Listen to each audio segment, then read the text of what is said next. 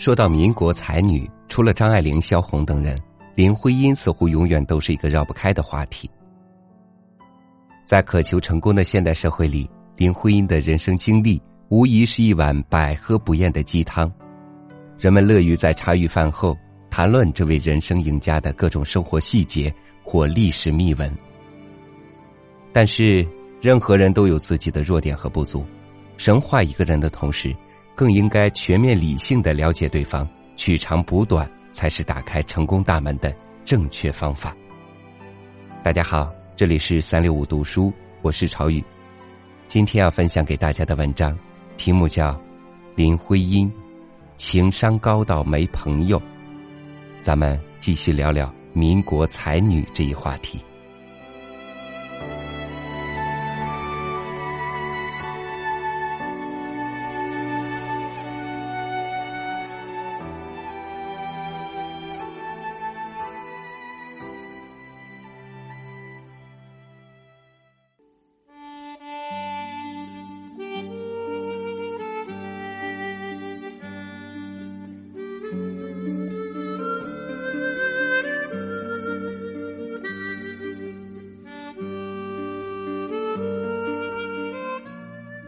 我最初认识林徽因的过程是这样的：穿着鹅黄色百褶裙的语文老师在多媒体教室里翩跹婀娜的走来走去，告诉我们这节课要学习徐志摩的诗《再别康桥》。美女老师先从她的女人们说起，最后重点强调了一下三女之一的林徽因女士无与伦比的感情经历。以我当时早熟的少女心来看待林徽因，我在心现她一生有三个如此优秀的男人深爱的同时，心里已经嘀咕着：这女人可能情商高到没朋友。这里的没朋友，专指没什么女性缘。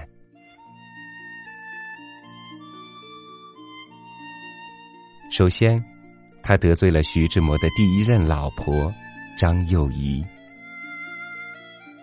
一九二一年，林徽因十六岁，在文艺气息弥漫的英国，她与徐志摩邂逅了。彼时的徐志摩谈吐优雅，外貌英俊；林徽因青涩纯真，柔美动人，两个人不可避免的互生好感。此后，徐志摩为林徽因写下了很多情诗，在后来的《猛虎集序》中提到说。徐志摩在二十四岁以前，与诗完全没有相干，是与林徽因的相遇激发了他的新诗创作。同年三月，徐志摩与发妻张幼仪提出离婚。徐志摩是如何为了林徽因狠心抛弃自己不爱却为她生儿育女的糟糠之妻的？我在《二十六女之首》里已经说得很详细。总之。张幼仪后来曾说过这样的话：“我恨林徽因，他们明明相爱，她却不肯嫁给他，她欺骗了徐志摩的感情。”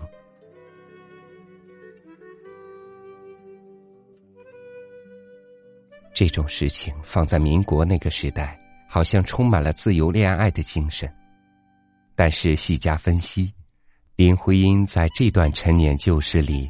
恐怕做了一个不怎么光彩的当事人。林徽因的文学功底及写诗写文的功夫，是在徐志摩的影响之下形成的。在他最出名的诗歌代表作《你是人间的四月天》里，可以显而易见的看出徐志摩对其文学造诣的深刻影响。此诗不长，摘录如下。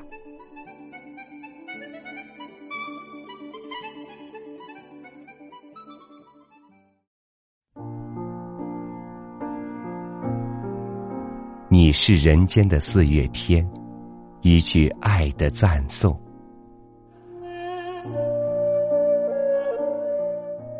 我说，你是人间的四月天，笑音点亮了四面风，轻灵在春的光艳中交舞着变。你是四月早天里的云烟，黄昏吹着风的软，星子在无意中闪，细雨点洒在花前。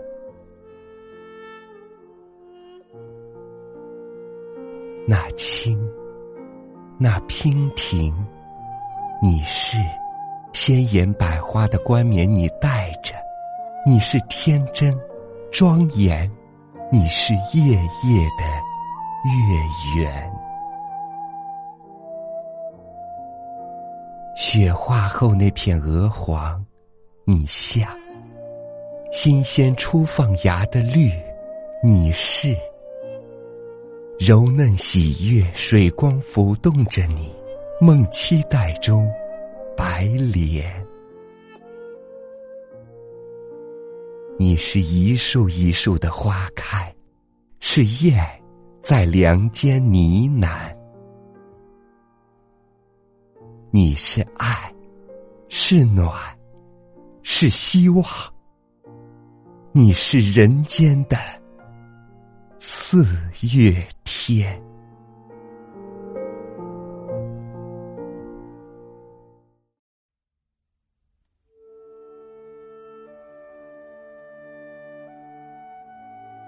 这首小清新的诗歌很符合林徽因的个人气质，柔美灵动，宛如晨间芳香四溢泛着露珠的百合。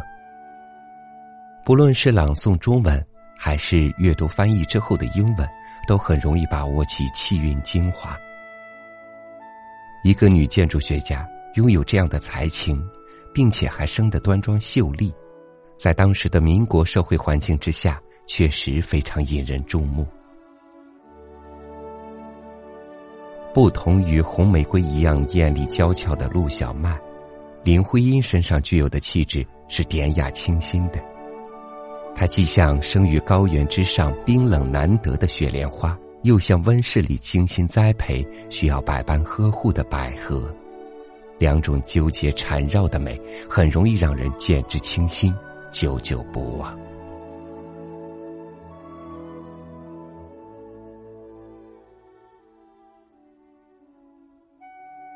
林徽因得罪的第二个女人，便是陆小曼。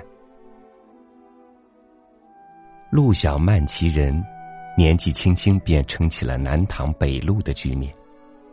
他一双眼睛也在说话，眼光里荡着心泉的秘密。想要怎样的男人，只消一个欲说还休的眼神就足够。可即便自信如他，在爱上徐志摩之后，陆小曼仍对朋友倾诉说：“我处处为他想，我又爱他，我又恨他。”恨他为什么不早来？我们为什么不早遇？既然不幸在这时机相遇，为什么又踏入那千年劈不开的网里去？可是早四年，他哪里会来爱我？我不是做梦吗？我又哪儿有他那样的美人呢？我从前不过是个乡下孩子罢了。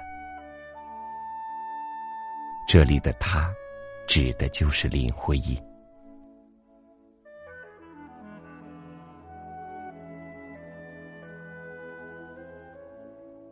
陆小曼和徐志摩成婚后，不论徐志摩夸赞哪个女人，他都不介意，唯独不能提到林徽因。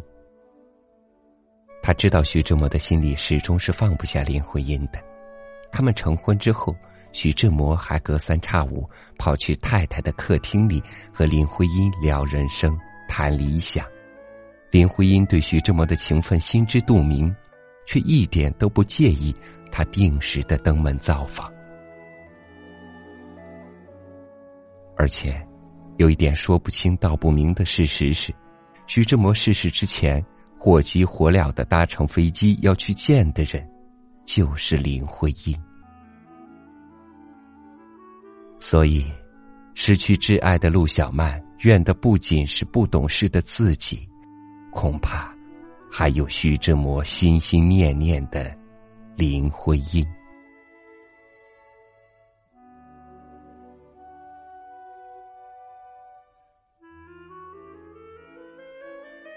冰心先生曾写过一篇文章，就是上文中我提到的徐志摩经常去的我们太太的客厅。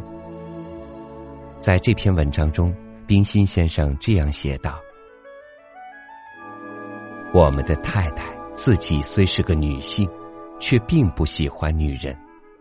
她觉得中国的女人特别的守旧，特别的琐碎，特别的小方。”又说。在我们太太那软艳的客厅里，除了玉树临风的太太，还有一个被改为英文名字的中国佣人和女儿彬彬。另外，则云集着科学家陶先生、哲学教授、文学教授，还有一位白颊临风、天然瘦削的诗人。此诗人头发光溜溜的，两边平分着，白净的脸，高高的鼻子，薄薄的嘴唇。态度潇洒，顾盼含情，是天生的一个女人的男子。是的，冰心讽刺嘲笑的人就是林徽因。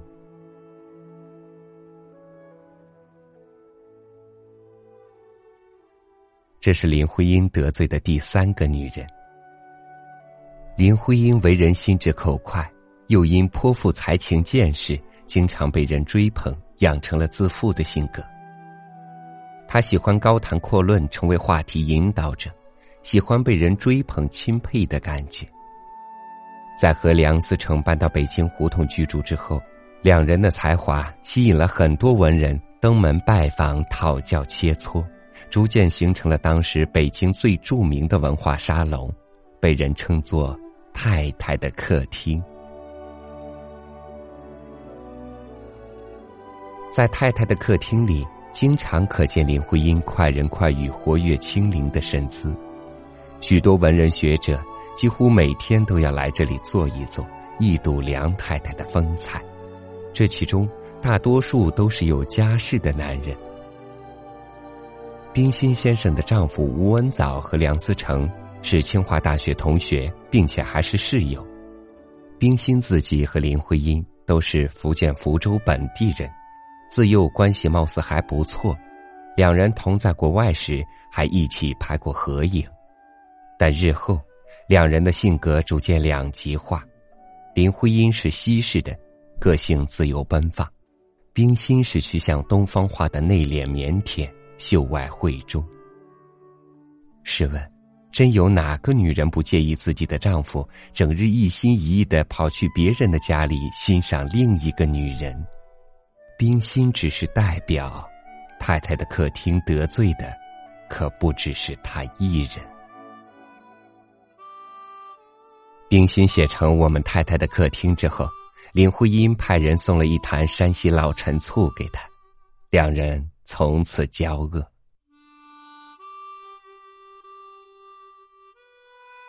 林徽因的一生活得足够尽兴，她虽然只活了五十一岁。但少年得志，青年幸福圆满，直到去世都一直不缺陪伴和爱护。放到现在的社会来看，这就是典型的人生赢家。徐志摩一生之中的三个女人成就了徐志摩，林徽因也是如此。徐志摩给了少女的她诗意的爱情，梁思成的呵护陪伴让她活得足够真实。金岳霖一生守候，为他添尽风采。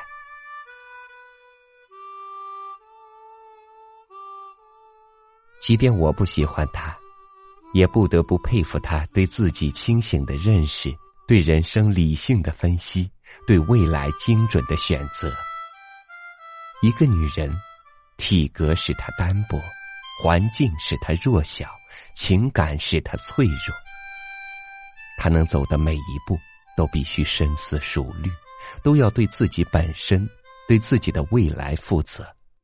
很多女人做不到的，林徽因做到了。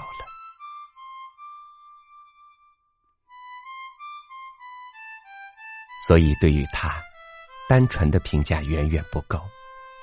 支持者可从她身上获得理性和才华，反对者。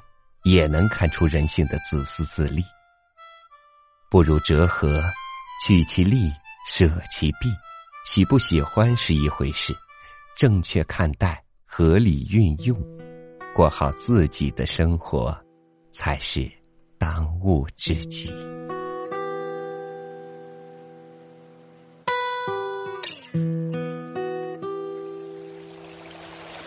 黄昏吹着风的软，星子在无意中闪，细雨点洒在花前，那轻那平平。你是鲜艳百花的冠冕，你戴着，你是天真庄，是夜夜的月圆。雪花后那片鹅黄，你像新鲜处。放芽的绿，你是柔嫩喜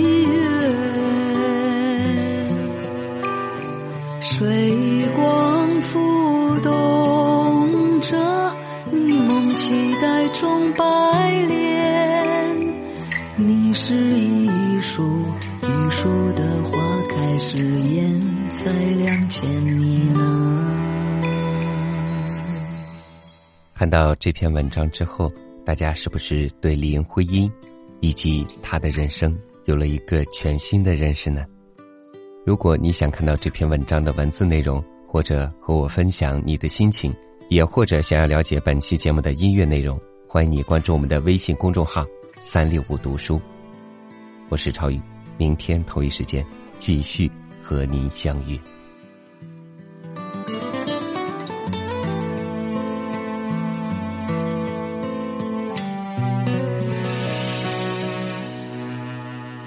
你是爱是暖是希望，你是人间四月天，细雨点洒在前，那青那平平。你是鲜艳百花的冠冕，你戴着。你是天真庄严，你是夜夜的月圆。雪花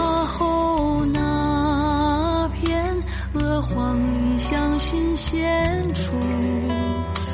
放芽的绿，你是柔嫩喜悦。水光浮动着你梦期待中白莲，你是一树一树的花开时艳在两千米那。